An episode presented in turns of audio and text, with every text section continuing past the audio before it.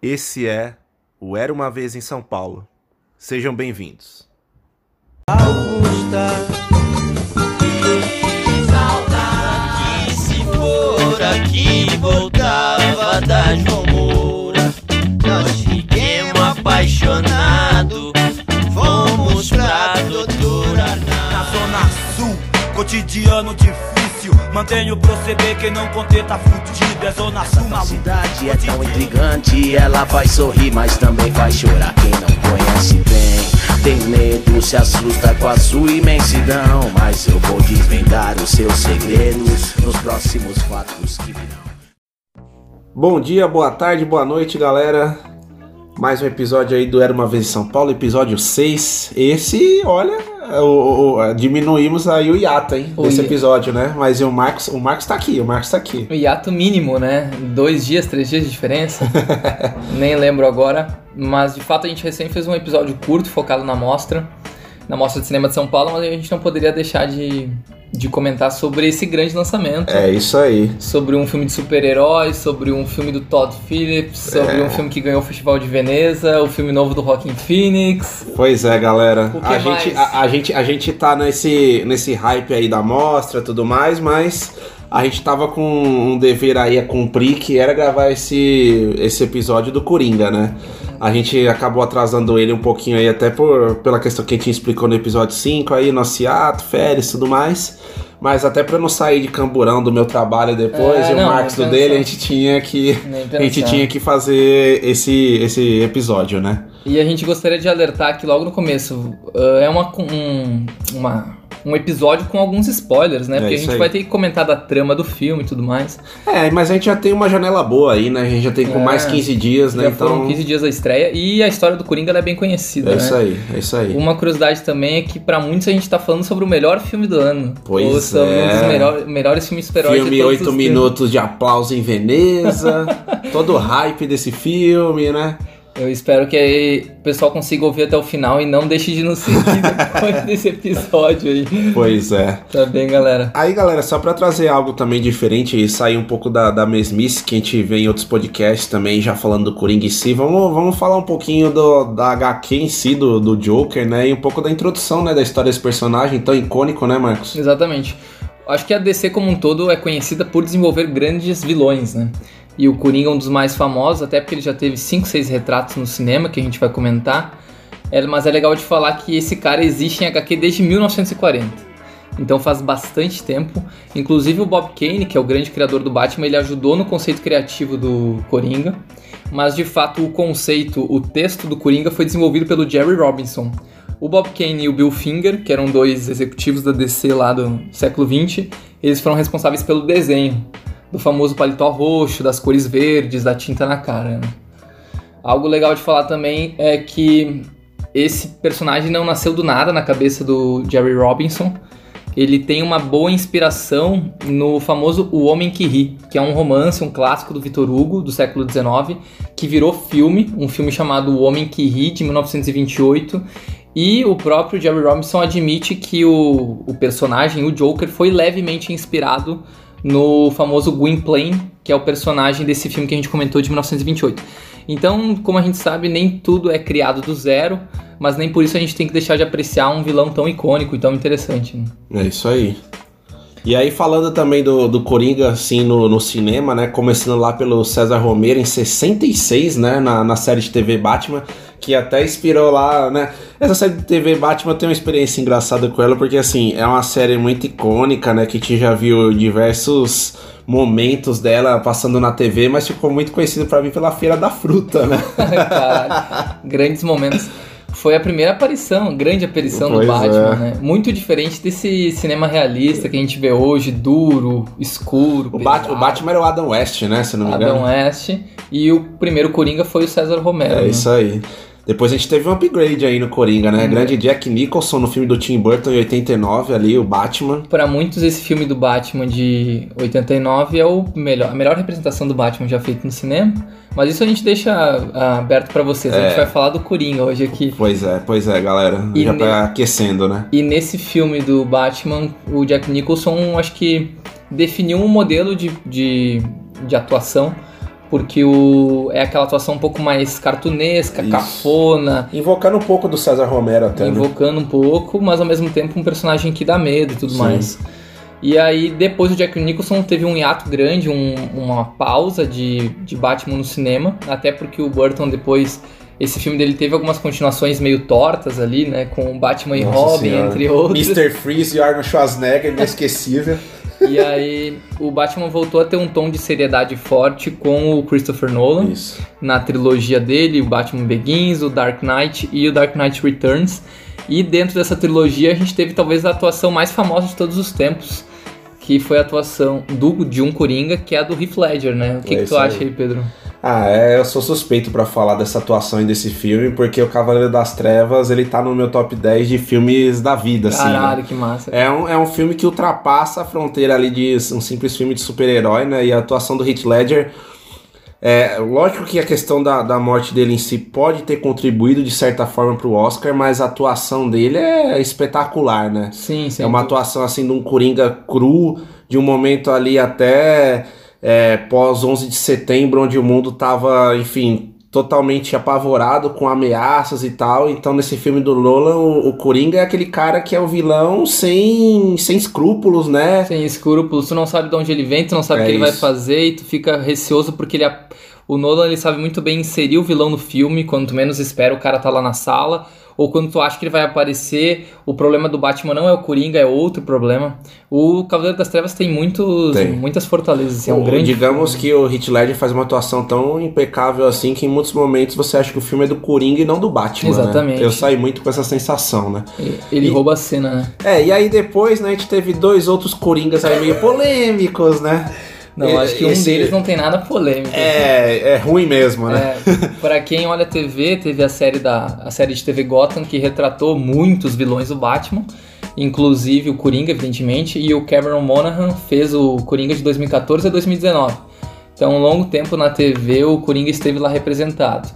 Mas acho que o, o mais recente no, no inconsciente popular, assim, é aquela infeliz participação do Jared Leto no Esquadrão Suicida. Que é um bom ator até, né?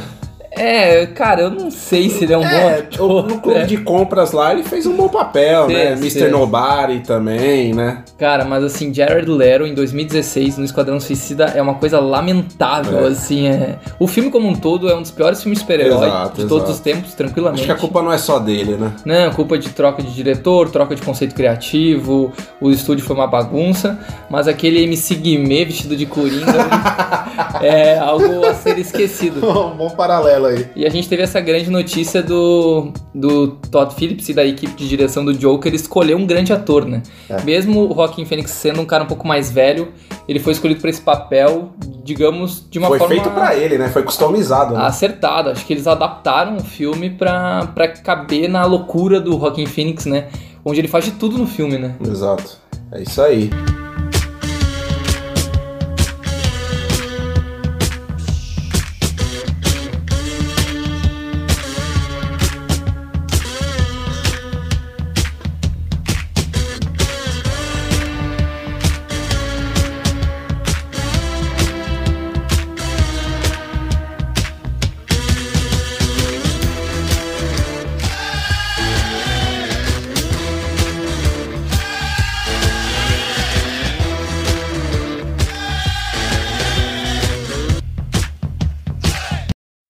É isso aí, galera. Vamos falar então do Joker.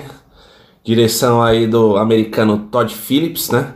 Todd Phillips, inclusive, muito, muito, muito conhecido por um filme que não tem nada a ver com o Coringa, né? Exatamente. Se beber não case. Be- E, e engraçado que assim, o Se Beber no caso e o 1, né? Já vou polemizar aí porque o 2 e o 3 pra mim são bem ruins. Cara, eu, pra mim é guilty pleasure, assim, eu gosto demais desses filmes, eu acho uma palhaçada, uma Mas, bobagem. mas eu vou te falar, o, o Se Beber no caso e 1 pra mim é um dos melhores filmes de comédia já feitos, cara. Cara, é muito bom, né? O tom do filme é legal, ele é um filme meio inesperado, tu não Exato. sabe que rumo que ele vai tomar. Foi, foi o filme que eu mais mais dei risada na vida, com certeza, junto com o Superbad. Uma curiosidade que do Todd Phillips é que ele, ele foi colega de escola de cinema do Sean Baker, que é um outro diretor mais independente dos Estados Unidos. E o Sean Baker comentou esses tempos que ele gostou muito do Coringa e que ele sentiu pela primeira vez o colega de faculdade que ele teve, porque era um colega mais rock and roll, mais punk, um colega que era mais focado na, no cinema violento, um cinema mais independente que a gente vê muito mais nesse Joker do que a gente viu nos filmes de comédia que o Todd Phillips fazia. E o Todd Phillips é roteirista, né? Junto com o Scott Silver, né, Marcos? Exatamente. O Scott Silver até já fez roteiro que foi indicado ao Oscar no The Fighter lá. Mas enfim, não são dois caras com muito prestígio, mas que de fato fizeram um filme que tá causando barulho tanto em crítica, público, mas principalmente em festivais, né? O, o Coringa ele foi o grande vencedor do Festival de Veneza. É isso, né? E aí teve todo aquele hype de ter sido aplaudido durante oito minutos tudo mais. E, e, é engraçado, antes até do, do, do, festival em si, eu saí muito com essa sensação quando começaram os burburinhos e os primeiros trailers em relação ao Coringa, de tipo, puta, mais um filme. É que eles vão querer trazer um ar mais realista e tudo mais, mas será que vai ser um filme como se fosse, por exemplo, um Logan, né? Ah, um sim, fechamento sim. ali, ou será que vai ser um Esquadrão Suicida com Jared Leto 2, né? Sim. Então sempre sai, surge aquela dúvida, toda aquela questão, né, de um filme de super-herói, será que eles vão estar tá pensando na grana ou vão fazer um filme de arte? Mas a gente começa a ver a mudança no, na percepção desse filme com o Festival de Veneza, né? Sim, sem dúvida. Inclusive o ato do estúdio chegar lá e colocar o filme dentro da competição do festival, investir grana pra galera assistir e conseguir ganhar o prêmio, o Leão de Ouro de melhor filme, já é um ato, acho que, louvável, porque eles acreditavam que o filme ia muito além da história do super-herói, um filme que comentava a sociedade hoje em dia. Só que ao mesmo tempo, agora já trazendo um viés muito pessoal, para mim, o Joker, ele na primeira hora, ele investe de fato numa história um pouco mais nova, que foge um pouco do padrão dos quadrinhos, ele, ele inventa, ele dá originalidade pro personagem. Só que a segunda hora do filme acaba se vinculando muito à história do Batman, assim, ele é dependente da família Wayne para tomada de decisão no roteiro inteiro. Então não deixa de ser um filme de super-herói, não deixa de ser universo Batman, mesmo nesse filme autoral do Todd Phillips. Não tem aqui um filme como Logan, por exemplo, que se realmente se desconectava do universo do X-Men, a gente tem um filme que depende do universo do Batman até para crescer como roteiro. Mas independente desse meu viés pessoal, Pedro, o que, que tu achou do filme? Tu gostou da experiência? É, então. É, é, é um pouco difícil, assim. Eu saí da, da sessão, assim, um pouco pensativo sobre o filme, né? É um filme assim que eu vejo que teve um, uma, uma decisão muito acertada que foi trazer o Joaquin Phoenix para esse papel, né? Como a gente falou, acho que foi todo um roteiro, todo o mise-en-scène ali mesmo projetado para ele.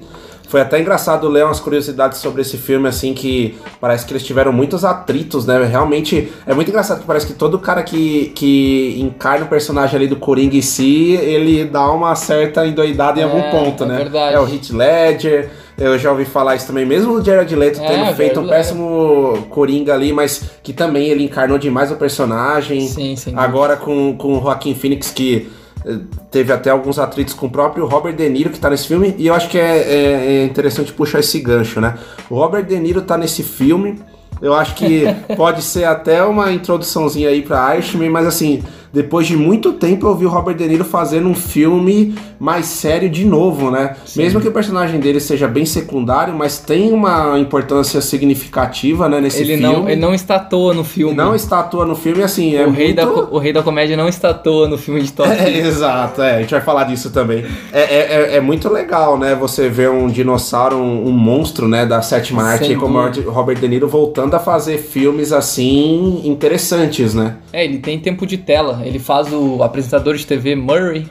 E o, o programa de TV dele é peça central no, nos últimos 30 minutos do filme, né? É isso aí. O, Só um, um comentário sobre o Phoenix. Uh, tem muita gente que talvez esteja conhecendo ele nesse, nesse filme.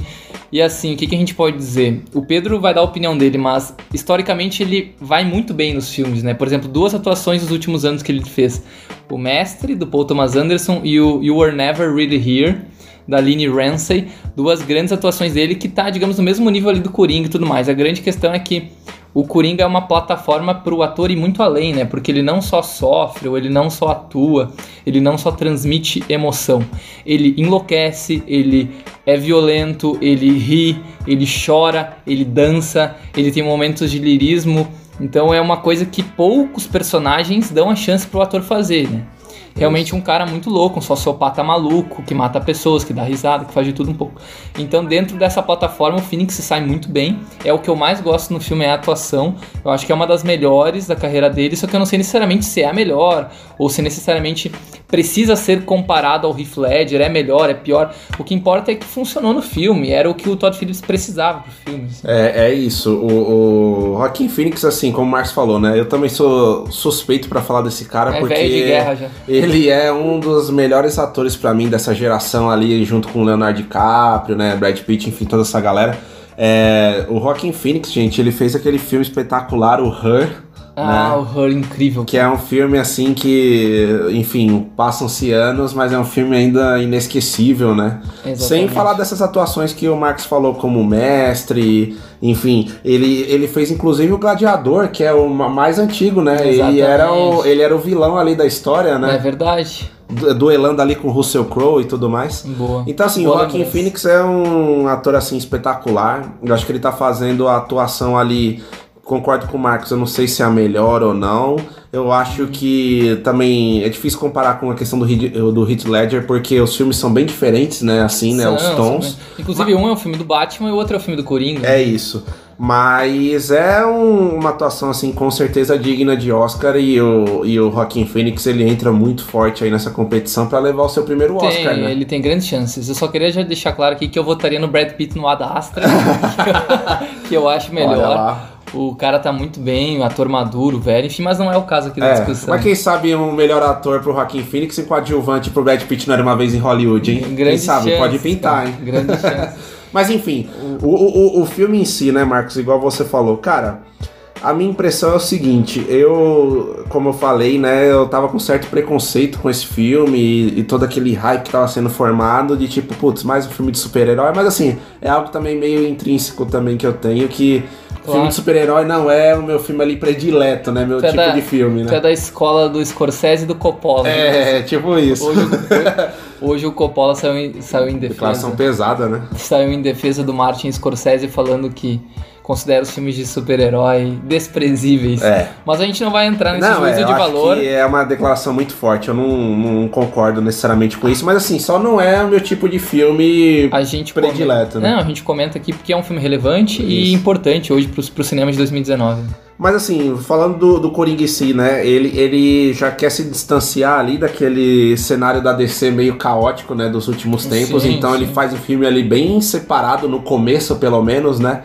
Ele é bem Então, original no começo. assim. É, é original e retrata aquela perspectiva do Coringa não antes apresentada, né? Daquele Coringa que realmente tem problemas sérios, Isso. que não necessariamente tem um tom.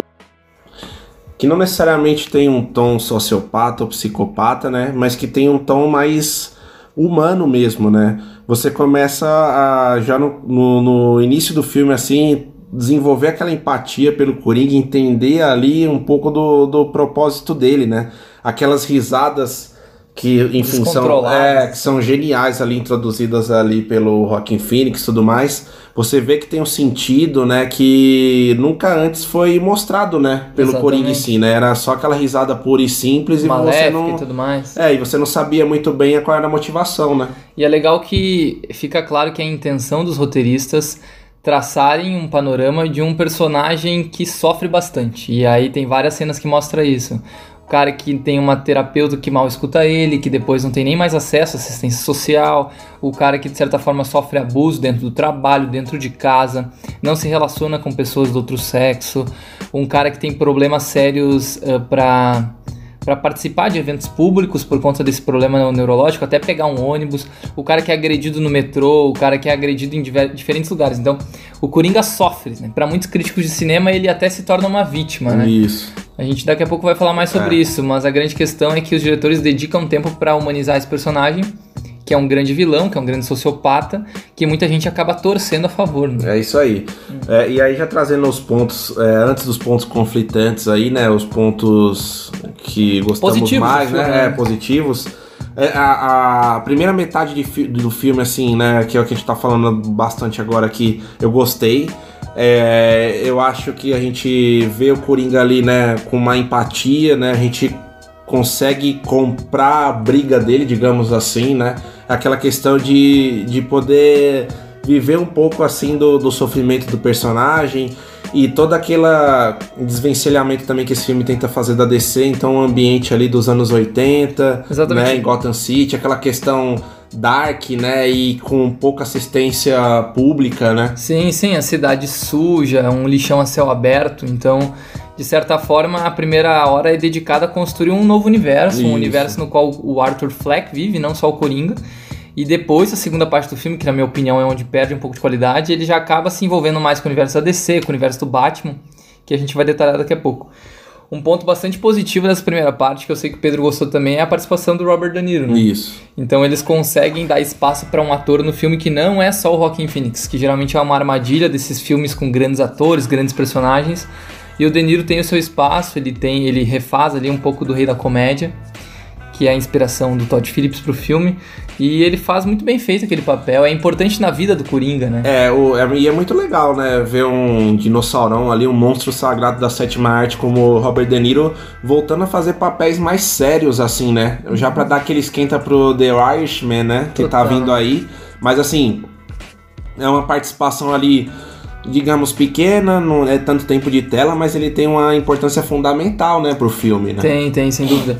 Outro ponto pra mim bastante elogiável é, a, é a, o trabalho técnico do filme na direção de arte, na fotografia, porque eles demarcam muito bem a cidade, a década de 80, parece muito com a Nova York suja dos anos 80, dos filmes do Martin Scorsese. E é um filme que ele demonstra muito claro o estado de humor do personagem principal. Então, a fotografia ele não é só um aparato auxiliar, ele é um negócio que ajuda de fato a demonstrar. O Coringa tá numa fase um pouco mais fechada, o Coringa tá aberto, ele vai pra cima das pessoas, ele vai matar alguém. Depende das cores utilizadas, da paleta da câmera, enfim. O filme ele vai variando isso, a direção de arte como um todo, o próprio figurino.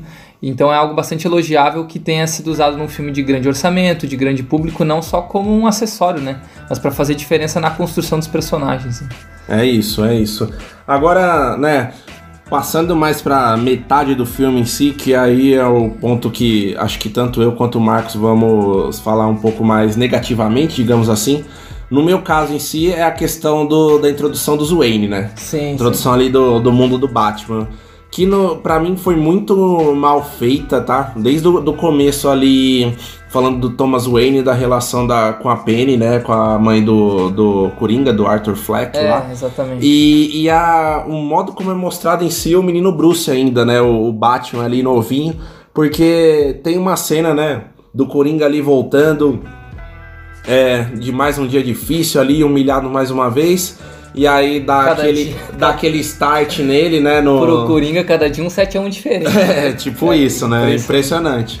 Mas ele, ele dando aquele estalo nele, né? De ir lá e, e, e falar com, com o Wayne. Isso depois da, da revelação ali da, da mãe dele, né? Que ele poderia ser filho, né? Do Thomas Wayne. Poderia ser irmão ali do, do Bruce. E meio irmão do Bruce. E aí, de repente, ele brota, assim, no jardim lá dos Wayne, assim, de uma maneira que inexplicável. Tanto que no, no- quando eu vi a cena ali, eu falei, não, não é possível, isso tá acontecendo mesmo. Será que isso é cabeça do Coringa? Você já olha ali pelo murinho ali, que é uma muretinha assim minúscula, né? Que se ele desse um pulo, ele entrava na, na mansão, né? Não é os- o, o padrão de muro do, do- da das mansões do Jardim Europa. assim, que é pra nenhum morador de rua entrar mesmo. Ainda tem um segurança 24 horas na frente. assim. É, e assim, galera, brincadeiras à parte, eu acho que era inevitável, dado como o roteiro tava levando o filme, e esse confronto ali do, do Coringa, né? Do Arthur Fleck com algum dos Wayne, no caso o Bruce.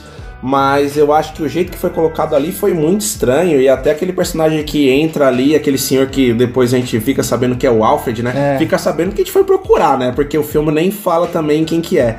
Mas é. Mas na dúvida, o quem protege o Bruce Wayne é, É, só podia ser, né? Mas assim, é uma coisa que, enfim, fica um pouco esquisita, É, sabe? eu acho que esse é um erro claro do filme, porque não, não tem fundamento. É uma cena que basicamente existe só pra dar suporte à cena do banheiro, que é o encontro do Thomas Wayne com o Coringa, pra eles terem assunto pra falar. Existe basicamente pra ser esse acessório. Mas depois o também tentando ver os pontos positivos no roteiro e na direção, eles corrigem esse problema, né? O que era uma alternativa meio desastrosa, que é fazer o vínculo familiar Wayne e Arthur Fleck, o roteiro desfaz meio depois. É, Ele- quando ele vai pra Arkham, né? Exatamente, quando ele vai pro asilo, fica meio claro que o próprio Coringa foi adotado. Por mais que as fichas possam ter sido alteradas, assim, o roteiro me diga meio que diz pra gente, pessoal, fiquem tranquilos, isso, Isso. não é necessariamente verdade. Continuem vendo o filme sem estresse, beleza? Então ele dá essa liberdade criativa, é legal, mas depois ele corrige o erro. E esse esse universo é, um, é muito chamativo, acho que é muito chamativo para um diretor poder brincar com a história do Batman, que é a história mais conhecida do super-herói. Tanto que os caras refazem a cena da morte dos pais do Batman, entende? Que eu acho totalmente desnecessário. É, também. Mas eu entendo de certa forma que tenha sido atraente pro Todd Phillips fazer isso, enfim. Ou talvez tenha sido uma exigência da Warner. a grande questão é que o filme perde muito quando ele tá tentando ser um filme que ele não é. Isso. Ele de- quando ele se dedica a construir o universo do Arthur Fleck, aí sim, aí fica muito claro. É, um outro ponto também do meio do filme, né, que a gente tá falando, que eu acho que é que me incomoda também, é a relação que ele tem com aquela pseudo namorada dele, né? Que assim, gente, o filme tá levando a gente a, a- a achar que ele, enfim, começou a tomar coragem ali como Coringa e se.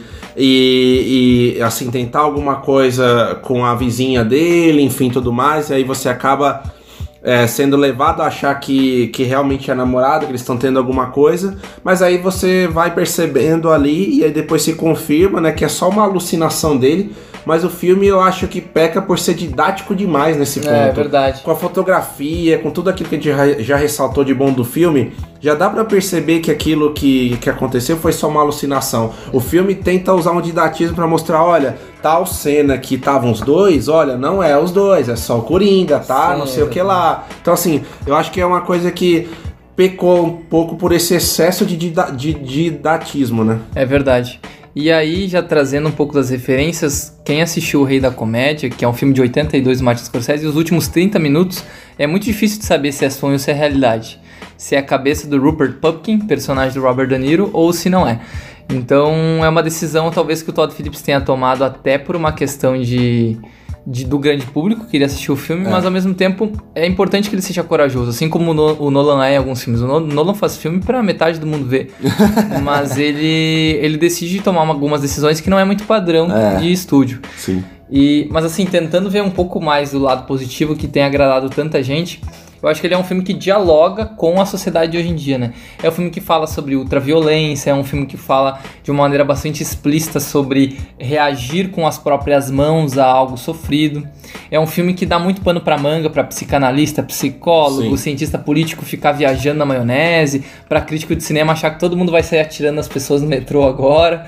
Mas acho que o interessante é que é um filme que retrata o espírito do nosso tempo, né? O tal do Zeitgeist. É um filme que ele conversa com a realidade. Não é à toa que todo mundo tem meio que fica com os nervos à flor da pele após assistir. Ele não é um filme frio, um filme, um filme morno. E aí tá também um acerto dos roteiristas em mexer num vespeiro, que é importante que a arte mexa, é importante que a arte comente, que a arte dê caminhos ou que a arte provoque. E o Coringa, de certa forma, vai nesse sentido, né? Isso, é, esse é um ponto bem interessante, Marcos, também, que a gente vai assar até um pouco do espectro do filme, que assim, o mundo de hoje é um mundo muito diferente do mundo ali do Martin Scorsese e do Taxi Drive ali nos anos 70 e 80, certo? Isso eu concordo. É, hoje em dia a gente tá vendo é, Assim, os, eu- nervos, os nervos à flor da pele, né? Então qualquer coisa pode ser motivo pra dar aquele gatilho e tudo mais. Então, assim, de alguma maneira, eu entendo o ponto de alguns críticos e até, enfim, de psicanalistas e tudo mais, que esse filme é, é uma ode ao vitimismo e é é uma ode, na verdade, à, à- à opressão e que as pessoas, enfim, uma pessoa desequilibrada pode ver esse filme e pode se inspirar. Mas, assim, sinceramente, eu acho que até pela faixa etária desse filme, não é esse filme em si que vai despertar isso, tá? É. Eu acho que o mundo hoje que a gente vive já, ele já é tão realista que a gente já tem exemplos reais que não é a ficção ali Muito que pior vai, que a é, ficção. que vai despertar. Mas assim, é um filme que realmente é, acho que a faixa etária aí ela é bem posta, porque Uhum. é um filme que ele é pesado. Ele de É, fato exatamente. é pesado. E pra quem acha que é um filme pesado demais, cara, porra, convido pra ver o, da, o Ato de Matar, The Act of Killing, lá do Joshua Oppenheimer. É um documentário sobre os métodos de tortura que eram feitos há 30, 40 anos atrás na Indonésia. e ele consegue entrevistar os torturadores que estão vivos e que reenceram os atos de tortura com o diretor do documentário.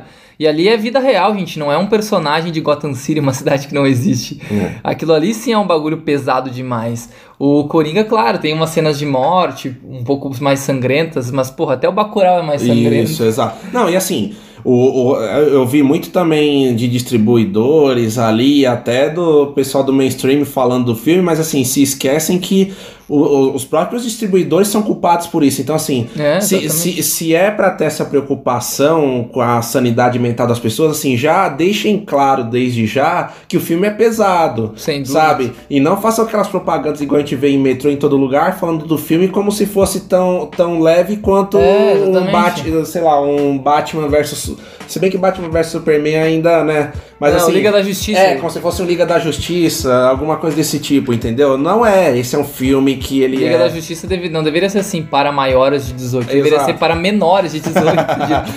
É, mas até o próprio Vingadores, né? Não esses últimos do Guerra Infinita e o Sim, Ultimato, mas sim. os do começo, que eram mais leves e tudo mais. Então, assim, já deixem claro que esse filme pode causar uma Claro. certa, sabe? É, eles fazem. O trailer do filme é uma ode shakespeariana ali. Ah, eu É. não sei se a minha vida é uma tragédia, É. uma comédia, com uma música clássica no fundo. Pô, e tá lá o melhor filme do ano, vencedor do Festival de Veneza. Pô, tá chamando o Brasil inteiro pra assistir o filme. Se tu quer pegar pesado, se quiser fazer comentário social, já avisa que vai ser assim. Isso, então assim, acho que os distribuidores têm muita culpa, tá? Nessa questão da, desse mal entendido que tá rolando aí também. Os marqueteiros dos estúdios. Exato. Mas aí agora puxando também, né, dado que a gente falou dessa parte mais polêmica, Só né? um comentário final. Eu jogo videogame há mais de uma década e eu ouço esse papo de estimular violência, determinadas formas de entretenimento, como games, filmes, séries, há muito tempo. E galera, sério, eu não levo mais a sério isso, entendeu? Porque, por exemplo, eu nunca dei um soco na cara de alguém e eu jogava Call of Duty por 10, 12 horas por dia. GTA também. É, GTA atropelava a cidade inteira e pra dirigir eu sou um baita de um cagão.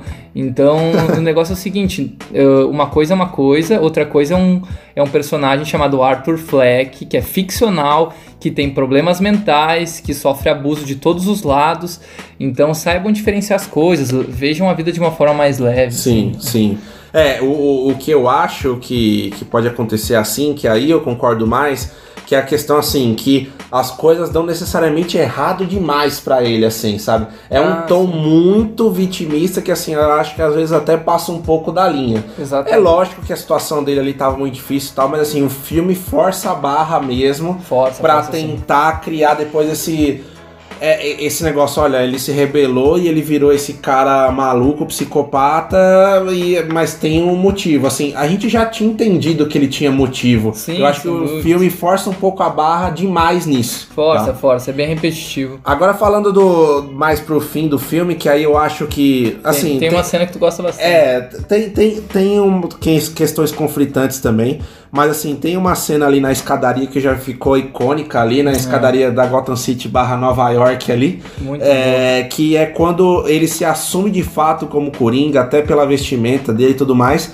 que assim... É uma cena que puxa um pouco pro clichê e tudo mais, mas é icônica, não deixa de ser. A trilha sonora ali, que é um ponto pra mim que não é muito forte desse filme, tá? É um ponto até ruim pra mim. Um, um filme pra mim também tem que ser muito marcado pela trilha sonora Claro. e você ouvir ali as referências e assim, eu não fui tão impactado Não, assim. Mas essa cena é, na escadaria, sim, você tem uma trilha sonora ali diferente, uma coisa que vai do melancólico pro audacioso e pro emocionante e tudo mais, que ajuda o filme, né? Então, boa, eu, né? eu acho que, que é uma cena interessante, né? Muito Você tem boa. também alguma assim na sua cabeça? né? Sim, sim. Inclusive, pra mim, é a cena que dá o shift do Arthur Fleck para o Coringa. É minha cena preferida, eu acho uma das melhores cenas do ano. Mas uma pena que o filme acabe perdendo um pouco de, de tesão depois, que é a cena do metrô. Porque basicamente começa ali com o pessoal da Faria Lima voltando do happy hour, en- entrando no metrô, tentando abusar de uma mulher. E o trabalho técnico da cena é muito boa. O baru a, a mixagem de som tá boa, o metrô tá desconfortável, tá barulhento, a luz tá piscando, o metrô tá todo pichado. Vai dar alguma confusão. O Coringa perdeu o controle sobre a risada dele, os caras estão bêbados. Enfim, o, o, o conflito ele existe não sob forma de diálogo, mas sob forma de ambiente. Então isso, Isso. é um acerto do, da equipe técnica. E aí depois desenrola uma baita de uma cena que é a, a agressão ao Coringa, ele atira nos caras, ele sai do metrô correndo, ele entra num banheiro público, ele dança, ele vai à loucura com aquele êxtase de matar uma pessoa, matar duas, três pessoas, né? Então é, é o shift do Arthur Fleck pro Coringa e pra mim é uma cena perfeita, assim, muito bem desenvolvida, eu não tenho o que reclamar. É, e aí a parte final do filme, né, que já é aquele confronto dele, né, com o Murray, o personagem do Robert De Niro, né, ele indo pro, pro talk show ali, digamos, né, É. é, é uma cena, assim, polêmica, tá? Eu tenho diversas opiniões sobre essa cena. É. A, a, a cena em si, colocar o Joaquim Phoenix do lado do Robert De Niro, eu acho, assim, é, É corajoso. é, é, impacta, né? É uma cena que, que vai ficar marcada, né? É uma cena que se torna icônica ali, simplesmente por você ter dois protagonistas ali, né? Mesmo que o Robert De Niro não seja, mas qualquer filme do Robert De Niro, mesmo ele coadjuvante ou não, ele vai ser protagonista de alguma forma. Sim, com certeza. E, e até essa homenagem barra cópia ao rei da comédia também. É, a única diferença é que no Rei da Comédia, o personagem do, do Danilo que quer participar Exato. do programa e ele ele vai ao programa sem a participação do apresentador principal. É como se o Que é o Jerry Lewis, né? É, o Jerry Lewis faz o Jerry Langford Show, e aí o Jerry não tá no programa, por circunstâncias aqui do filme que a gente não vai contar, e o De Niro tem um espaço dele lá pra fazer o talk show dele. E aí é basicamente uma cópia clara e fiel. A única diferença é que no Rei da Comédia o desenrolar do programa é uma incerteza, tu não sabe se aquilo aconteceu ou não aconteceu, e ele deixa aberto para interpretações. E no caso do Coringa, ele deixa claro que aconteceu, tem uma violência dentro do palco, e o diretor ainda tem frases de efeito que o Coringa fala em- dentro do palco ao vivo para todo mundo assistir. né? É, isso aí. E aí, assim, aí tem toda aquela cena, e, enfim, a gente já tinha falado, né, galera, dos, dos spoilers aqui, que tem a morte lá, o headshot ali que o Coringa dá no, no Robert De Niro e tudo mais.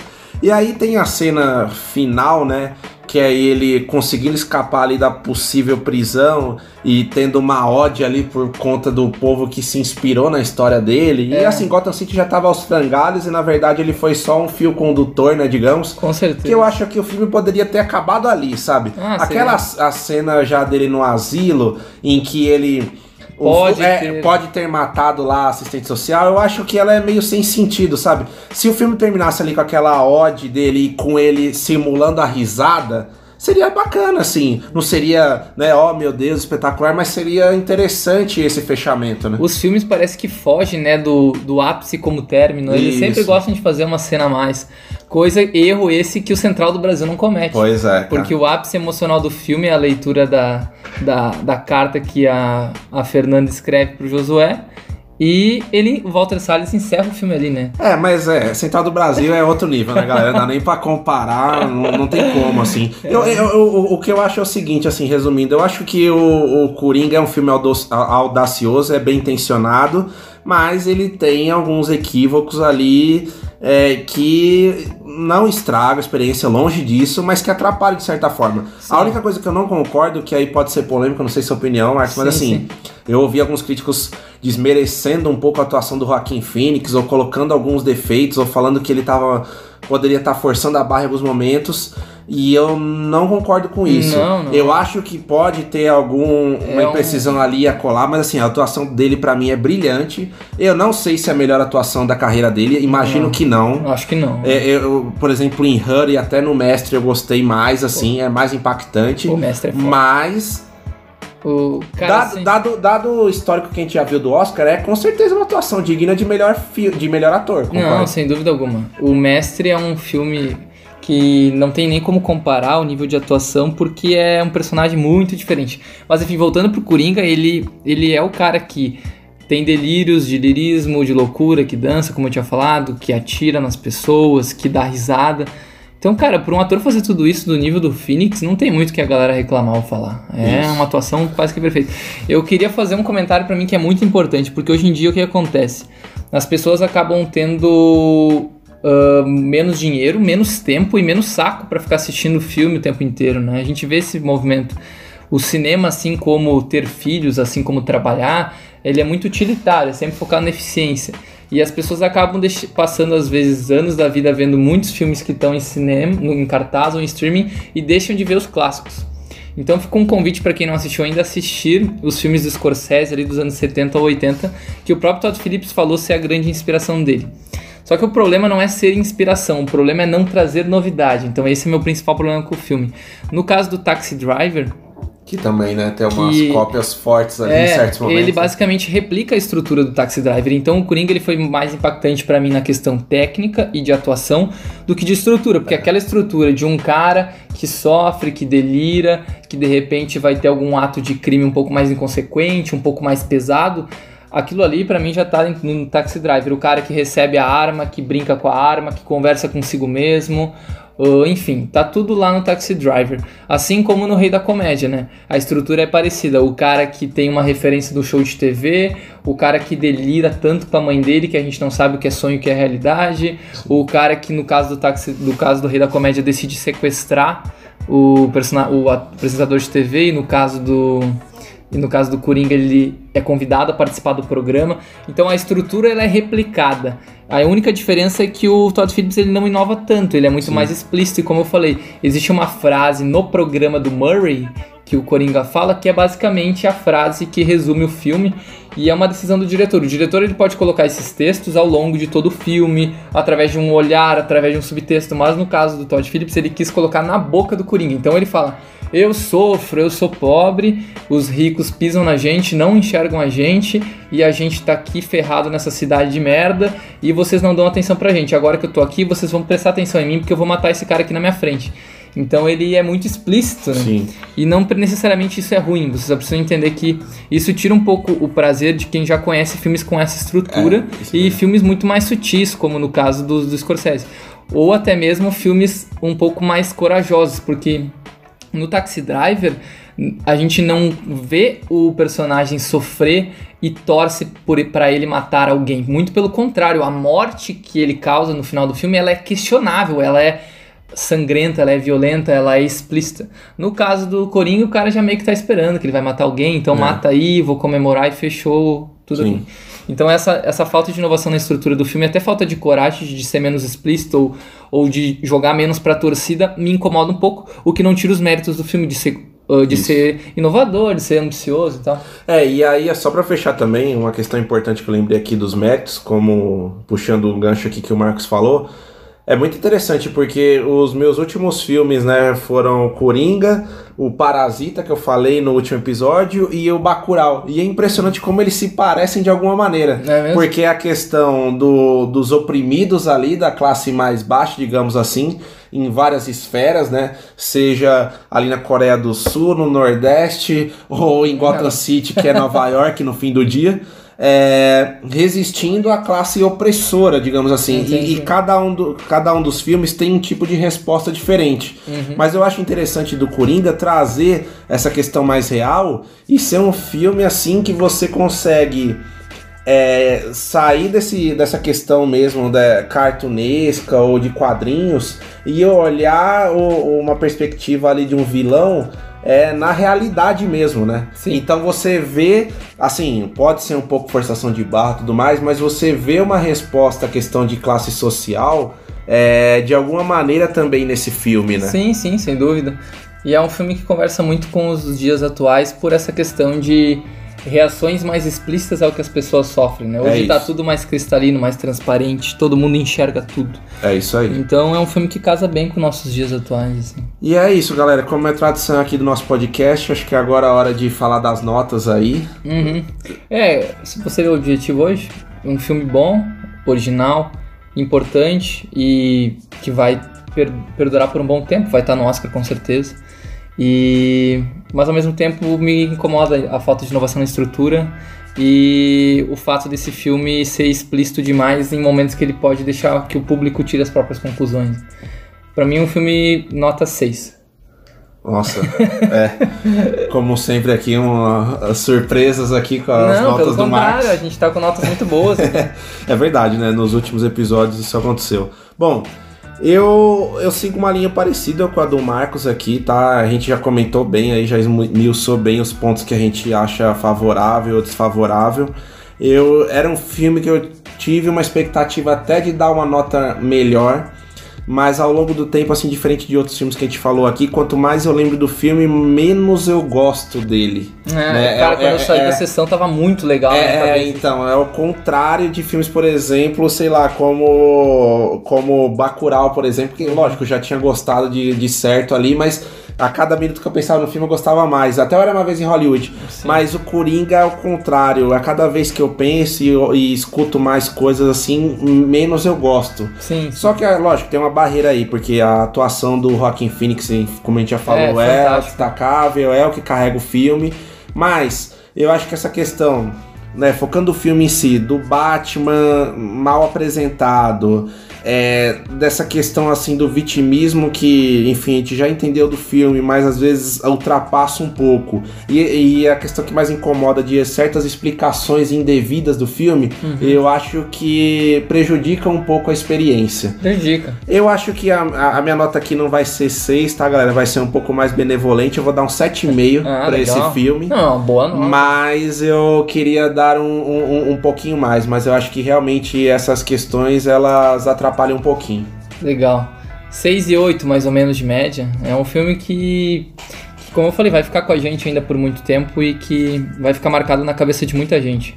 Afinal de contas, é um filme que para algumas pessoas é horrível, é um, um absurdo se fazer E pra outras é o melhor filme. É, né? o melhor filme do ano. Então tem, as opiniões têm que ser respeitadas e a gente tá aqui justamente para debater opinião, para bater um papo sobre o filme. É isso aí, galera. E aí a sessão só de convites e tudo mais? Quer fazer alguns convites aí, Marcos? Tenho, tem um especial. Na sexta, dia 25, 25 de outubro. vai- Famoso noitão. É, vai ter um noitão no Petra Belas Artes bem especial, que é um noitão melhor filme estrangeiro, onde eles vão passar em duas salas ah, diferentes filmes que ganharam o Oscar de melhor filme estrangeiro e o nosso representante desse ano, que é A Vida Invisível, filme que só vai estrear, como a gente falou no outro episódio da mostra, lá final de novembro. Mas ele é um filme que vai estar presente no noitão já dia 25 de outubro, para quem quiser ver uma pré-estreia. E o legal disso é que o Belas Artes vai trazer o Carinha Inus para as salas para apresentar o filme. Então o, diretor estará presente e ainda tem ingressos à venda. É uma- é um, seria um, um belo evento para participar aqui em São Paulo. É isso aí. Porra, e um outro convite. Acho que o pessoal podia participar da mostra e ouvir nosso episódio número 5, né? Para quem não ouviu ainda. Com certeza, galera. A gente fez ele aí com muito carinho e também para resgatar um pouco do nosso ideal do podcast que dá as recomendações de São Paulo.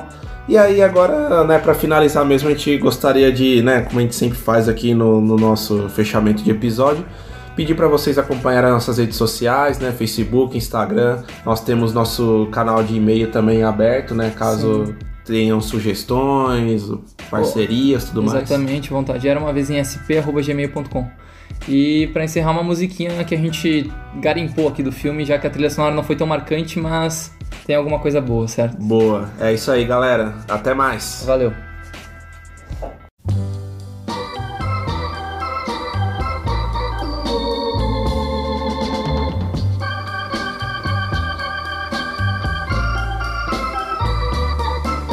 That's life. That's life. That's what all the people say. You're riding high in April, shot down in May. But I know I'm gonna change that tune. When I'm back on top, back on top in June. I said that's life. That's life. And as funny as it may seem, some people get their kicks stomping on a dream. But I don't let it, let it get me down. Cause this fine old world, it keeps spinning around. I've been a puppet, a pauper, a pirate, a poet, a pawn and a king. I've been up and down and over and out. And I know one thing. Each time I find myself flat on my face, I pick myself up and get back in the race. That's life. That's life. I tell you, I can't deny it. I thought of quitting, baby, but my heart just ain't gonna buy it. And if I didn't think it was worth one single try, I'd jump right on a big bird and then I'd fly. I've been a puppet, a pauper, a pirate, a poet, a pawn and a king. I've been up and down and over and out. And I know one thing.